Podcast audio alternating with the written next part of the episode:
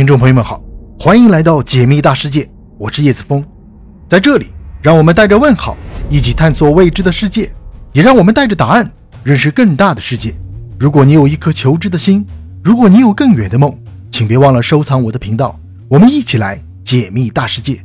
今天我们的主题是：太阳的引力是地球的三十三万倍，却为何留不住一个小小的奥陌陌呢？二零一七年十月十九日，天文学家观测到一个突如其来的系外天体闯入了太阳系，飞行速度高达二十六公里每秒。这个天体从天琴座方向冲入太阳系，行进方向几乎与黄道面垂直。它呈现出一个雪茄形状，长约四百米，宽四十米，颜色偏红，具有固态的表面，但是无法确定它到底是由岩石构成还是由金属构成的。值得一提的是。这是人类首次在太阳系内发现系外天体。天文学家将这个神秘的天外来客命名为奥陌陌。那么，奥陌陌到底来自哪里？它为什么会突然闯入太阳系呢？据天文学家推测，奥陌陌可能来自太阳系附近的一个恒星团，距离地球大约一百六十三到二百七十七光年。它可能在某个年轻恒星的圆形星盘中形成，并在四千万年前被一颗行星抛出。弹射速度大概是一千到两千米每秒。根据目前已经掌握的一些恒星数据，天文学家进一步推测，这片区域位于船底座到天鸽座星系，可能是杜鹃座、时钟座星系中的大规模恒星形成活动的一部分。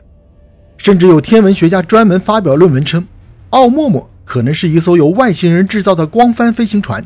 不过，对于这种说法，马上就有人表示反对。因为没有任何证据表明奥陌陌具有人工飞行器的特征。奇怪的是，奥陌陌在达到近日点后，又以更快的速度偏离了之前的运行轨迹，似乎在有意逃离太阳系。十一月一日，奥陌陌经过了火星轨道上空。二零一八年十月，天文学家已经无法再通过斯皮策太空望远镜捕捉到奥陌陌的踪影。按照天文学家的计算，奥陌陌应该正处于木星和土星之间。四年后，它将越过海王星轨道，彻底逃出太阳系。众所周知，作为太阳系的核心，太阳的引力是非常强大的。它既然能够牢牢地拽住八大行星，却为何留不住一颗小小的奥陌陌呢？根据爱因斯坦的广义相对论，引力其实是一种时空漩涡，是质量对周边时空的扭曲。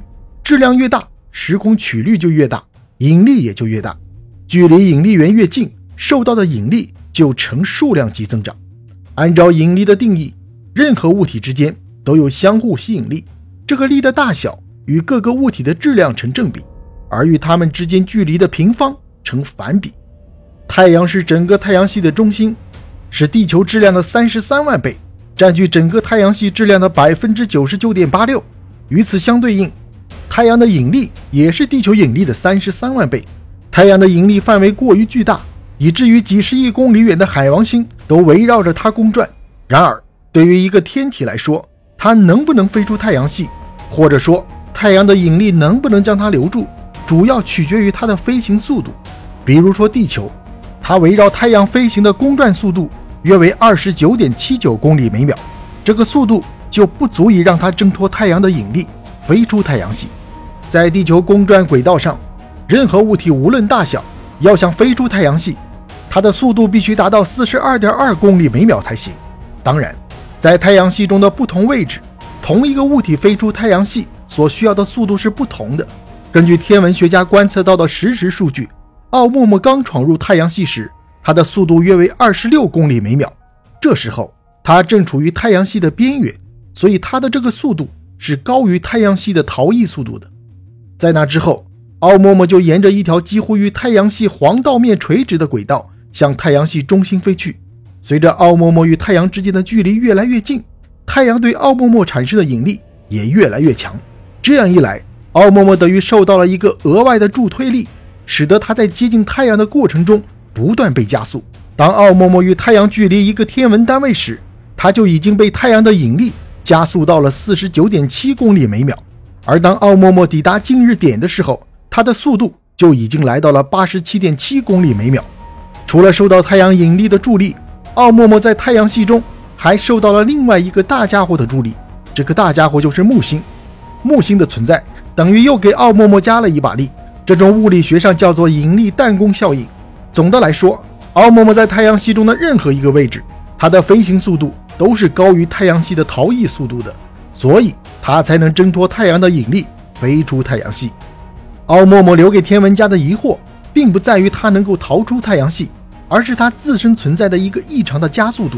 对于天文学家来说，想要精准地预测一个天体的运行轨迹并不困难，只要充分考虑到其他天体对它形成的干扰力即可。然而，奥陌陌并没有按照天文学家预测的运行轨迹飞行，它在飞出太阳系的时候，就好像猛踩了一下油门，严重偏离了预测轨迹。为了解开这个疑惑，也为了一探奥莫莫的真实面目，一个非盈利的国际太空组织已经制定了一项名为“木星奥布斯策略”的方案。他们打算从地球发射一颗探测器去追赶奥莫莫。按照计划，该探测器将于2028年从地球发射，然后依次环绕金星和地球运动，这样可以将探测器航行到木星的燃料降到最低。大约四年后，探测器进入木星轨道，它将再次获得加速，在木星的引力弹弓效应下，以十三点三二万公里的时速飞向奥陌陌。在此之后，探测器还要飞行将近十八年的时间。最终在二零五零年左右追上奥陌陌。